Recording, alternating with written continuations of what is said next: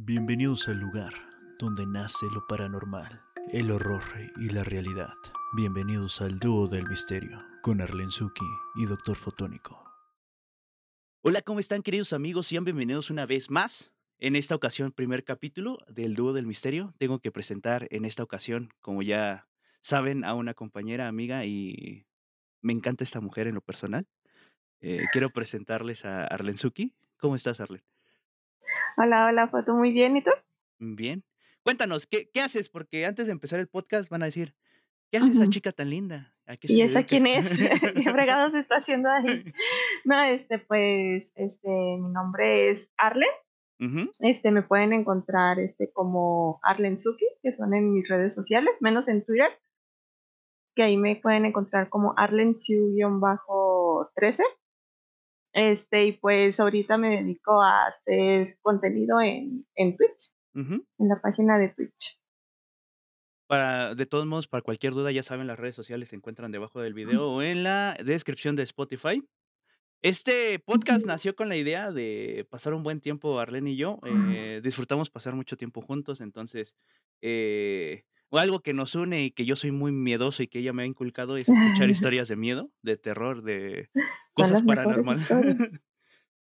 y pues aquí M, ¿no? Investigando estas cosas, aunque me dé, me dé miedo. Eh, el podcast va a salir cada jueves, aproximadamente a la una de la tarde, para que tengan acceso a ellos. Ya saben, en todas las plataformas disponibles. Y pues esperemos que tengamos una gran temporada. Se vienen buenos temas y espero que Arlene los conozca. Para conocimiento del público, como Arlene me lleva ventaja en este tema, decidí no contarles de qué, de qué vamos a hablar. Así cada episodio va a ser especial. Y espero escoger temas que ella no tenga ni idea o que no haya escuchado a lo largo de su carrera profesional escuchando podcast de terror. Entonces, pues vamos allá, ¿va? ¿Te parece, bebé? Vamos, vamos. Vamos.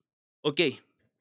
Nos trasladamos al México de 1941, a un México que iniciaba la transformación hacia la era, hacia la nueva era. Ya se podría escuchar la XCW. Se escuchaban radionovelas que permitían escuchar y echar a, velar, echar a volar la mente de las personas. En el mundo pues ya existía la Segunda Guerra Mundial. En conclusión, pues era muy normal hablar en las calles de muerte, de guerra y de pobreza. Pero justo donde la imaginación se vuelve realidad, nos obliga a hacer una parada en la vida de Felicita Sánchez Aguillón, nuestra protagonista. Esta persona nace en Veracruz en 1890. Felicitas pertenecía a ese gran grupo de, pobreza, de pobreza extrema que ya existía en México. No sé, bebé, si recuerdas que toda la población antes de los 1950, pues había mucha desigualdad en México, había mucho, Sí, sí. mucha pobreza, muchas personas no tenían casa fuera de, de- del, del centro, muchas personas vivían en, en condiciones muy, muy precarias. Bueno, pues esta, esta persona, nuestra protagonista Felicitas, nació en, en un grupo de esos. Su madre, por lo, eh, por lo peculiar, eh, la maltrataba desde su infancia, ¿no? Tomando en cuenta que las, las familias de aquellos años, pues el papá se iba a trabajar y la Sí, madre se hacía cargo de toda la, De toda la hijos. formación, ajá. Entonces, Sí. eh, como, como ya es normal, algunas madres recurren a la, a la violencia. En este caso, su mamá de Felicitas recurrió mucho a ella. Y pues por, eh, Felicitas creció en, en un círculo, en un círculo, en un, en un núcleo muy, muy malo. Recibía agresiones, era una de cinco hermanos, entonces no tenía la atención necesaria. Por lo cual eh, se vio orillada a encontrar satisfacción en algunas otras cosas, como todas las personas, ¿no? El problema es que la satisfacción de esta niña era matar y asesinar a perros y a gatos en condiciones de calle. Disfrutaba ver el, el sufrimiento animal. Ahí ya, ya, ya, ya vamos a un camino un poco turbio. demasiado turbio. Para empezar, ¿qué debería de pasar en tu mente para disfrutar del sufrimiento? O sea, empezando De por hecho, ahí. sí. O sea, es que, pues si nos ponemos a pensar, o sea, lo único que ella recibía de parte de su madre, pues era sufrimiento. Entonces yo creo que era el único sentimiento que conocía Ujú. y por eso era lo que ella le hacía sentir, digamos, en parte bien, porque pues es lo, el único sentimiento que ella tenía. Entonces, pues, podría ser razonable Re- en su caso. Bueno, que no es razonable, que no es así como que justificándola, ¿no? No, no se justifica no, nada es, de es esto, ¿no? razonable, más no justificado. De hecho, creo que todos los niños, o al menos todos los que pasamos por la infancia, una Pues, infancia sí. normal, eh, pues tenemos ese, esa continuidad de descubrir la muerte y que no siempre es bonita. ¿no? Entonces, Creo que tenemos una etapa donde decimos, ah, mira, se murió el animalito y ya, ¿no? Y no pasa nada, ¿no? Desde los bichos o las arañas, ¿no? Y ya después cuando vas creciendo como que sientes ese resentimiento de decir, what the fuck, no mates a la araña, es un ser vivo, déjala en paz, por deja, favor. deja. ¿Por qué pataste a la pobre hormiga y ya solo iba caminando por ahí? Sí, Bueno, sí, sí. Felicitas creció pues normal como una niña con estas este tipo de aficiones y aproximadamente durante los años 1900 ella estudió y se graduó de enfermería, eh, tomando en cuenta que las escuelas de aquellos tiempos pues te graduabas aproximadamente a los 18, 20 años y ya a los 20 ya era demasiado grande, eh, tomando Ajá. en cuenta que pues, terminabas la prepa y la prepa ya te tenía un curso introductorio, ya no estudiabas dos años de, de enfermería, ¿no? Creo que hoy enfermería son Sí, cuatro y existen bas- bastantes espe- especialidades para, Ajá, respecto a, a la a, rama, a pues. la O sea, rama, se ¿no? divide en varias cosas, sí. Pues como era normal, eh, no encontró trabajo porque en nuestro México de 1900 pues no existían tantas clínicas y hasta la fecha Todavía, ¿no? Ah, no, ¿verdad?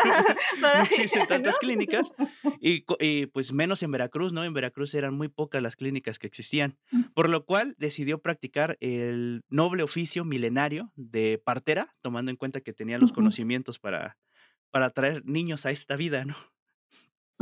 Entonces ella decidió practicar este oficio durante bastante tiempo, eh, aproximadamente cinco años, y le empezó a encontrar gusto a su, a su profesión.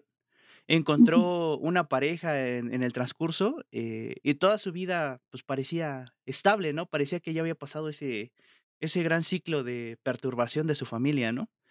Digo, no ganaba demasiado dinero para, para solventar una vida muy, muy llena de lujos, pero tenían dinero, pues, mínimo para comer, y, pues, siendo partera, pues, de vez en cuando sacaba un poquito más, ¿no? Entonces, tenía una vida normal en aquellos años.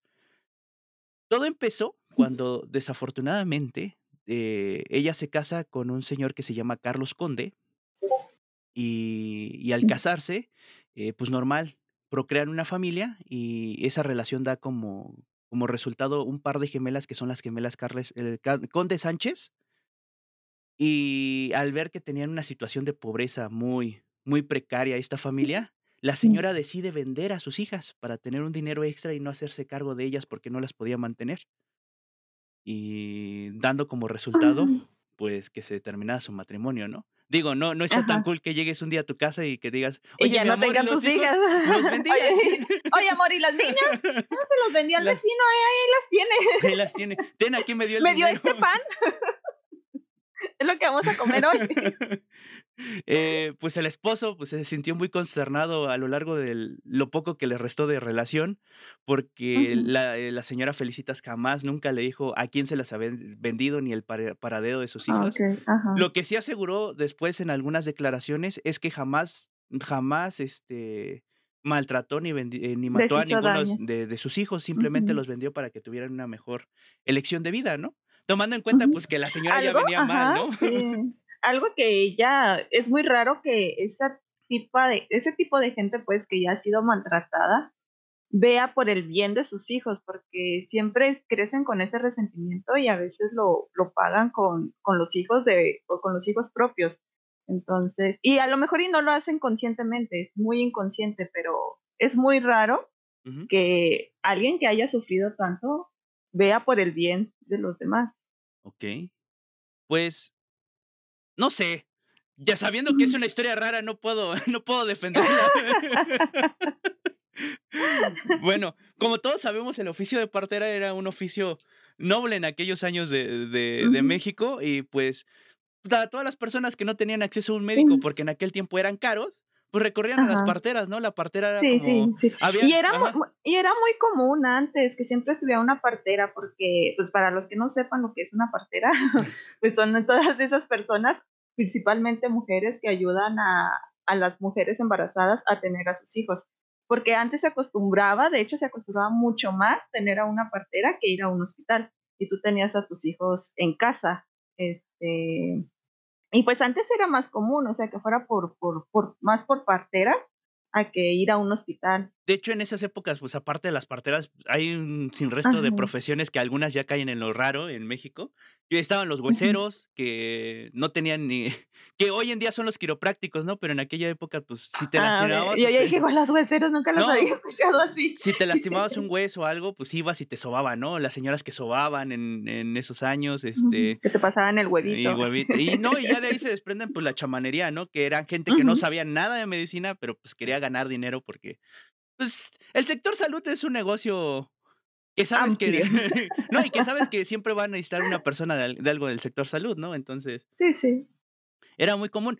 El problema de estas parteras es que eh, la partera de la comunidad, al conocer esas mujeres, pues se enteraba de, de, de chismes, de, de casos que no tenía que, saber o que ocultaba, ¿no? Y creo que actualmente existe un decreto médico que no puedes, que es la eh, confidencialidad paciente-doctor, ¿no? Paciente-doctor. que en aquellos años, pues una persona levemente estudiada, pues no conocía y que no respetaba, ¿no? Entonces las parteras empezaron a conocer quién se embarazaba, quién perdió a su hijo, que si ese hijo no era del papá o cosas de ese estilo, ¿no?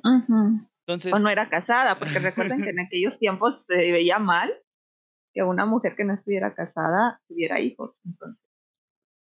Después de esta separación de, con, su, con su marido, ella pues se ve muy afligida y decide escapar, ¿no? Creo que todos escaparíamos en esa condición, ¿no? Eh, decide escapar a la Ciudad de México. A ciencia cierta no se tiene conocimiento de dónde fue el primer lugar que llegó, pero se sabe que siguió este que siguió realizando su profesión de partera y con unos pocos ingresos se logró colocar en la colonia Roma. Para los que no son de la Ciudad de México, hoy en día la colonia Roma es una de las colonias sociales medias, media alta podríamos decir, pero en aquellos años que apenas iba iniciando la ciudad, pues podríamos decir que era los límites de la Ciudad de México, ¿no? O sea, era lo más lejos del centro de la Ciudad de México. Eh, eh, esta, esta persona era así como que, pues se fue superando, ¿no? Sin embargo, pues tenía un actuar raro, eh, no era una persona 100% fiable y cuando llegó a la Ciudad de México decidió ocultar toda la vida que ella llevaba en Veracruz, ¿no? Decidió ocultar que vendió a sus hijas, que fue casada, que eh, a lo largo de su vida conocería a varios hombres, pero ninguna se volvería a casar con ella. De hecho, eh, adelante en la historia conocemos a uno de sus amantes que se ha protegido un poco el nombre. Algunos dicen que es una persona, otros dicen que es otra, pero a ciencia cierta, pues se sabe que la señora era coqueta y que tenía más que veres, ¿no? tenía con qué. para hacer un rasgo medio de todos estos 10 años que vivió en la Ciudad de México ocultándose de todo, eh, pues algunos vecinos, algunas notas que salieron posterior a lo que les voy a contar, pues señalaban que Felicitas era una señora de la época, no una señora robusta, mm, cayendo un poco en la obesidad, pero como eran las señoras en 1900.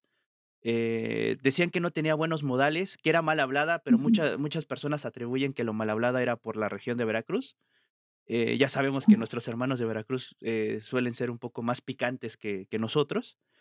Eh, sentía un gran desprecio por la humanidad, o sea, no era feliz. O sea, si tú llegabas y le contabas, oiga, señora Felicitas, me casé, ¿qué opina? Ah, pues qué desagrado el matrimonio, ¿no? O sea, tenía comentarios ese tipo de, era muy temperamental, o sea, con cualquier cosa explotaba y tenía, pues, obviamente el carácter sumamente fuerte, ¿no? O sea, no era. No era muy tolerante. No era muy tolerante, ¿no? Y pues todo pasó normal, parecía que la señora Felicitas tenía una vida como cualquiera, una partera de barrio, ganaba su dinerito, comía, todo, todo parecía normal, hasta la mañana del 8 de abril de 1941, donde se había reportado a la policía el hallazgo de niños, de partes de niños, taponeando uno de los caños de drenaje de la Ciudad de México. Para ser exacto, en el drenaje de la cerrada de Salamanca número 9 de la colonia Roma. Por obvias razones, después de esta, de esta notificación, los reporteros empezaron a llegar a, la zona, ¿no? En aquellos años eran muy pocos. Un reporte se hizo famoso la historia de un reportero de un periódico que dice que llegó al lugar, eh, el lugar corresponde a una miscelánea, a una tienda de esquina de aquellos años, y llega y le pregunta al señor, la tienda se llamaba La Quebrada, ¿no? Irónicamente se llamaba La Quebrada. Llega con, llega con el señor, este, le dice, ¿cómo está, señor? Este, mira, nos notificaron de que, pues, ah, encontraron allá, este, restos de niños en las tuberías de este, de este lugar, ¿no?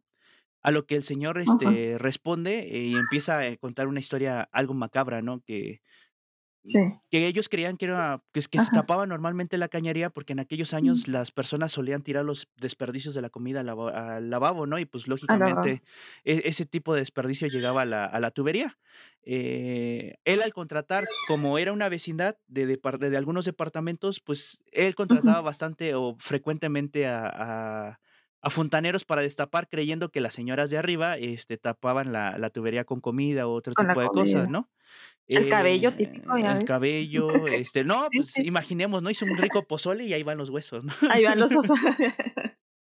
La grasita y todo. Pero pues como todo mexicano, pues un día se cansó, ¿no? Dijo, ya basta, ¿no? Ya chole, siempre se tapa la, la tubería, ¿no? Entonces decidió hacer un trabajo de, de, remodelación de la tubería y abrir, abrir la tierra, poner tubería más gruesa para que ya no se taponeara. Y los albañiles, al cortar la tubería, se dieron cuenta que había bastantes restos de carne a lo que ellos suponían que era comida, hasta que encontraron un cráneo de un niño recién nacido. Por lo pero, pero, ¿cómo, ¿cómo cabe el cráneo de un bebé por la, por la tubería? Tuberías de los, de los 1900, bebé. o sea, bueno, pues y luego. así, así es la historia del reportero, a mí no. sí, sí, sí. Entonces, pues, el tendero decidió llamar a la policía porque sabía que algo raro estaba pasando, ¿no? Eh, llegó la policía inmediatamente al lugar justo después de los reporteros y la policía entró al departamento número 3 de la Cerrada de Salamanca y cuando abrió la habitación se encontró una habitación vacía, que no existía alguien viviendo allá adentro. Pero cuando empezó a investigar dentro, de la, dentro del departamento, encontraron, pues, descubrieron cosas macabras, ¿no? Como había bastantes fotografías pegadas en uno de los cuartos con fotografías de niños, de infantes de alrededor de 5 años a 10. Y se encontraban en, algunos eh, muebles o, mesas, se encontraron algunos cráneos, algunas partes de huesos, veladoras, eh, el típico este, altar con muchas veladoras y muchas imágenes, eh, por lo cual pues empezaron a, sospechar de que pues ahí estaba pasando algo muy mal, ¿no? Eh, pues, así como de, pues sí. encontré huesos en este cuarto, ¿no? sí. Como no encontraron a nadie viviendo en el lugar, pues obviamente pues, fueron a preguntar a los vecinos, ¿quién vive aquí, no? A lo que la respuesta fue que ahí, ahí practicaba su, su oficio y vivía Felicita Sánchez Aguillón, que era la partera del barrio, ¿no? Entonces, pues la, la, policía empezó a hacer investigaciones de qué había pasado, ¿no? Eh, y se encontraron con algo sumamente extraño, ¿no? El primer indicio de la averiguación dieron con el plomero de la señora Felicitas, ¿no? Era un plomero que solía ir bastante al domicilio. Muy regular. Muy regular, ¿no? Y aplicándole el famoso tehuatcanazo y algunas, este, eh, algún tipo de interrogatorio de aquellos años de nuestra policía pues el plomero aseguró. De aquellos, nada más. de aquellos. Ah, eh, el policía aseguró que eh, recibía fuertes cantidades de dinero para destapar la cañería de la señora Felicitas y que parte de ese dinero era para guardar su silencio, ¿no? Eh, y por obviamente, pues aclaró y confirmó que la señora Felicitas se encargaba de hacer este abortos y alguna y de esconder algunas prácticas de medicina no profesionales, ¿no? Eh, tomando en cuenta que en aquel año, pues los abortos, de hecho hasta muy, hace muy poco tiempo los abortos eran ilegales en México, ¿no? Y en aquella sociedad, pues era peor, ¿no? Era muy mal visto un aborto en aquellos... En aquellos tiempos. Como película de ficción, Felicitas estuvo escapando bastante tiempo, alrededor de una semana, eh, pero fue detenida, detenida cuando decidió escapar a Veracruz, a su casa, ¿no? A donde había nacido, ¿no? Eh, al detenerla, pues ya saben todo el show que hace la Policía de México, la llevaron a los amparos y los, en los amparos este, empezó a dar sus declaraciones y las primeras interrogaciones a todo este caso, ¿no? Eh, cuando empezaron a investigar, pues fue donde nace la historia terrorífica, ¿no? Porque hasta donde se deslumbraba la sociedad, en los periódicos solo se hablaba que se había detenido una mujer que practicaba abortos, ¿no? Que ya por sí era un escándalo. Pero durante la semana de investigación fue cuando nació la, la, la, historia de terror, la historia macabra de todo esto, ¿no? Porque eh, en algunas confesiones empieza a decir que durante, desde que inició su etapa como enfermera y desde que vendió a sus hijas, decidió hacer el noble arte de colocar a niños en otras familias. Cuando hablaba de colocar a niños en otras familias es que eh, llegaban madres, eh, llegaban señoras que no querían a sus hijos. A sus hijos. Se los vendían a Felicitas y Felicitas hacía la reventa del niño, ¿no? Y trataba a la señora Felicitas de que quedaran en una familia que no pudiera tener hijos o que buscaba un hijo, ¿no? Pero no Ajá. en todos los casos encontraba este, un cliente para estos niños, por lo cual, si los niños duraban más de 15 días en su, en su custodia y no lograba venderlos, ella procedía a, a matarlos, ¿no? Porque para ella representaban un gasto y ella veía a los niños como mercancía, ¿no? Eh, eh, dentro de las averiguaciones también se, se, se encontró que no solía darles una muerte de- rápida, sino disfrutaba torturar a los niños, disfrutaba ver cómo se morían, que era esta afición que tenía por los perros que la trasladó Qué a los niños. ¿no? Y que se sabe que a lo largo de su historia logró vender a 100 infantes, a casi 100 infantes, y pues no tenemos un número exacto de cuántos niños mató de entre 5 a 10 años de edad. No se sabe el número, ni ella lo dijo, ni lo, ni, ni, ni lo dio por escrito, ni nada, ¿no? O sea, a ciencia ella dice que no sabe en sí cuántos actos de estos perpetró, pero que fueron bastantes, ¿no? Que sí sabe que el número de niños fue alrededor de 100, ¿no? Pero Pero esos fueron los vendidos, ¿no? Los que tuvieron la suerte de encontrar otra familia, ¿no? Pero sí. entonces sí, señor, escucha, si está oyendo, tal vez esté casada con su prima. Ah, no es cierto. No, lo- puede ser. Esto eh, le dio ingresos para poder vivir en la colonia Roma, ¿no? Que era ese bucle donde no sabíamos qué había pasado con ella, ¿no? Que a qué se dedicaba, ¿no? Tiempo posterior eh, señala que llegó una señora muy rica a la colonia Roma buscando una partera eh, y le pagó bastante bien por el, por el servicio de practicarle un aborto, ¿no? Y que guardara el silencio porque pues el niño no pertenecía a su esposo, por lo cual quería hacerse el aborto, ¿no? Eh, esta señora era una señora de sociedad y al ver la discreción de la señora Felicitas y el buen trabajo y ver que no se murió en el aborto, Ajá. decidió eh, recomendarla con sus amigas, pero recomendarlas bajo el trato de que era, este, que hacía abortos y cosas no, no lícitas, ¿no? Cuando eh, ajá. a, a la amiga tomando el café, ¿no? Así de que. ¿Qué dice? Ah, no, mira, déjeme, encontré a una partera muy buena. En vez que ahora de que, ah, no, sí, mira, esta, esta bolsa la compré aquí. No, no, yo te presento a mi partera, güey. Tuviste el, ya ves que tuviste la aventura con, con, con el vecino, güey. De hecho, es muy común que las mujeres se recomienden cosas y que cuando ti- a ti te dice una, una amiga, es que te recomiendo este maquillaje, tú le crees Sí. 100% a la amiga, ¿no? Sí, sí, obvio, obvio. La partera no debe de faltar. Ya saben, muchachas, si tienen a su partera de confianza, recomiéndala en este podcast. Recomiéndala, por favor. A mí no me han recomendado ninguna, ¿eh? Sí. Pues la, la señora, pues, agradeció la recomendación, pero pues nunca esperaba el negocio que se deslumbraba frente a sus ojos, ¿no? En poco más de 15 días empezaron a desfiliar casi 200 clientas en su domicilio. O sea, ya estábamos hablando que era un número muy gigante de personas que entraban y salían al domicilio.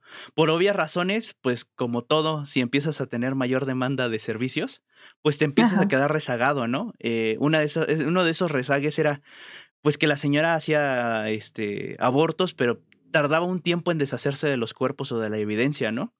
Y pues Sí, tenía sí. el negocio de vender a los niños y que si no se le vendían los tenía que matar. Y del otro lado, pues tenía los resultados de los abortos, pues llegó un momento en que eh, su departamento tenía exceso de material, de material o desechos De para material. ellos, ¿no? Entonces era, Sí. era algo no controlable, ¿no? Entonces empezaron a visitar muchas mujeres, de la nada pues ella empezó a tener bastante dinero y por lo cual este pues contrató a este plomero de confianza, ¿no? Que parte de ese dinero era para que él se mantuviera callado, eh, porque la señora lo que hacía era desintegrar un poco el cuerpo eh, de, los, de los fetos o de los recién nacidos y lo que hacía era echarlos al WC, eh, les echaba algún tipo de, de ácido o de limpiador y pues literalmente bajaba la cadena del WC, ¿no?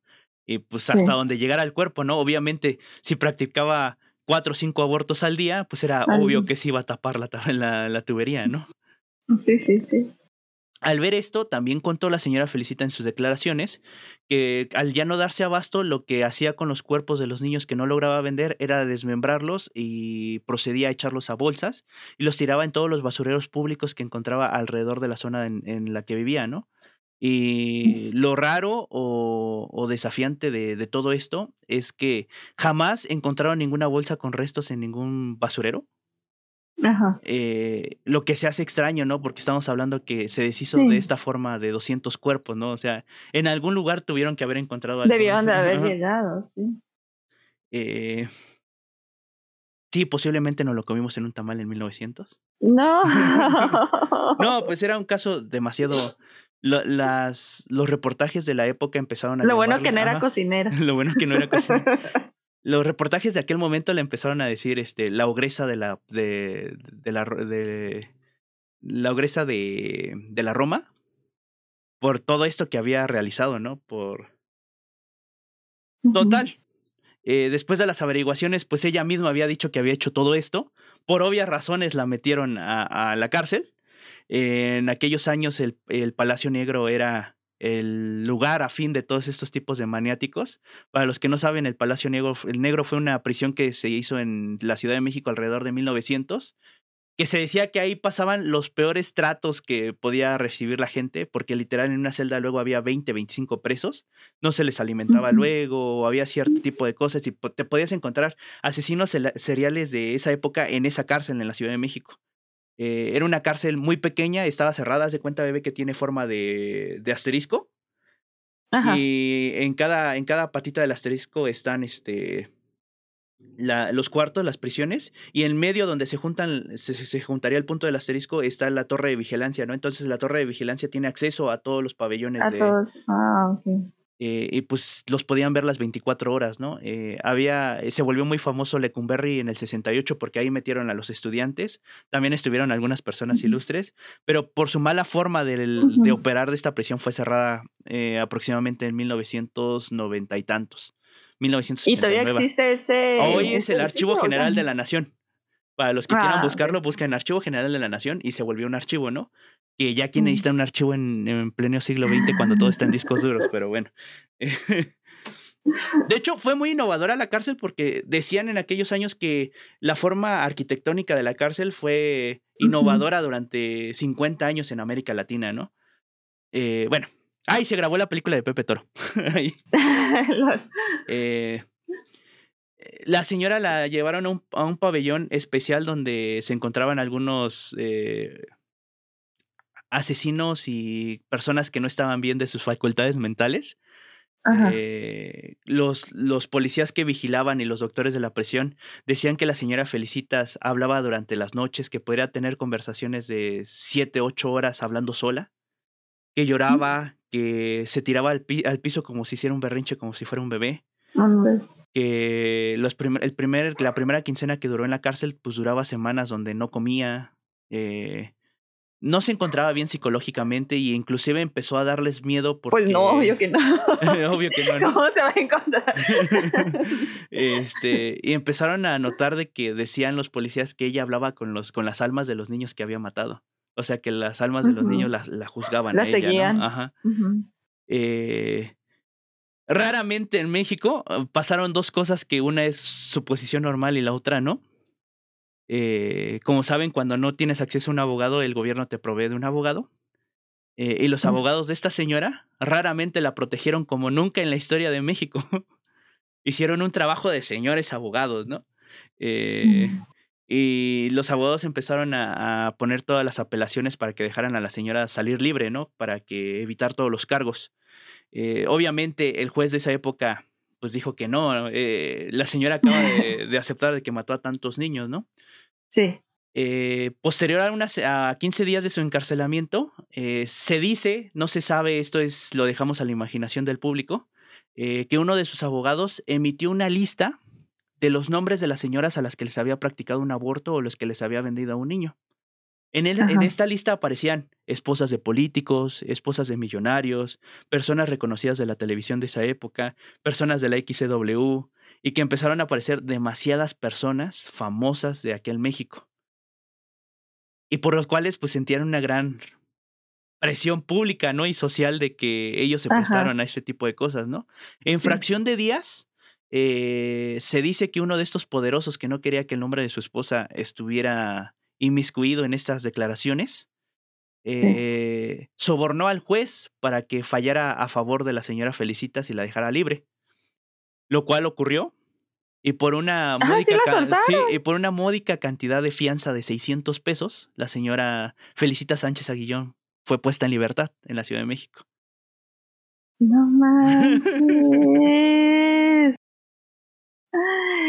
¡Qué poca! Pues por eso te digo, raramente los abogados hicieron bien su chamba y la dejaron en libertad, ¿no? eh, Felicitas regresó a su vida de antes, tratando de, regresar de partera, regresó a su departamento en la colonia, este, en la colonia Roma. Eh, pues llevaba una vida. O sea, volvió al lugar. Eh, sí, volvió, volvió, ajá. Y pues lógico, todos los vecinos la tacharon y todo eso, ¿no? Hasta que un día eh, decidió ponerle fin a su vida pocos, pocas semanas después de ser puesta en libertad.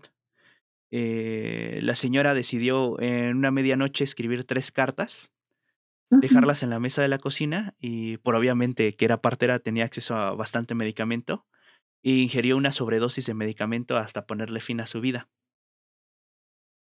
Eh, no se sabe, no se sabe el día exacto de, de, su deceso, pero los vecinos aseguraron que, que se suicidó eh, las tres cartas, eh, dos eran para sus abogados, en las cuales expresabas eh, su enorme agradecimiento. sin embargo, pues ella creía que debía estar allá adentro, ¿no? Pero de todos modos les agradeció en estas cartas.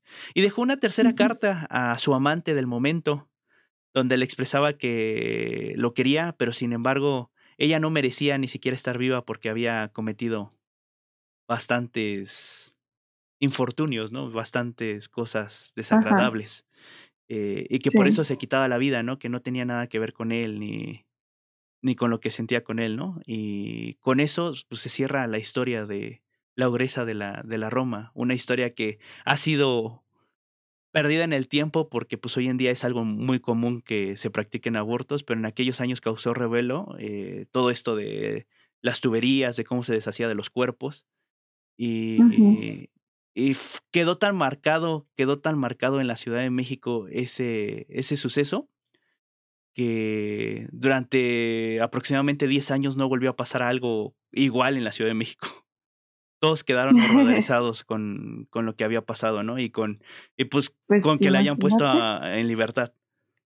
Sí, eso es, eso es lo peor. Bueno, pues es que lo, el, el, lado positivo de que la hayan dejado libre es de que no continuó haciendo esas atrocidades. El único bueno. el único bueno.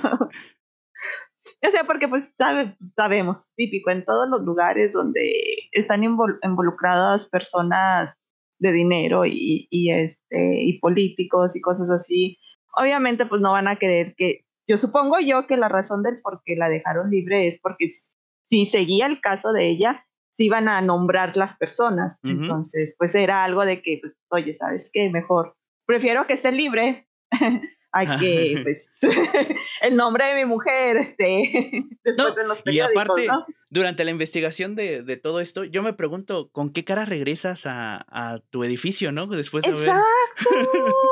o sea, yo no vuelvo, ¿sabes?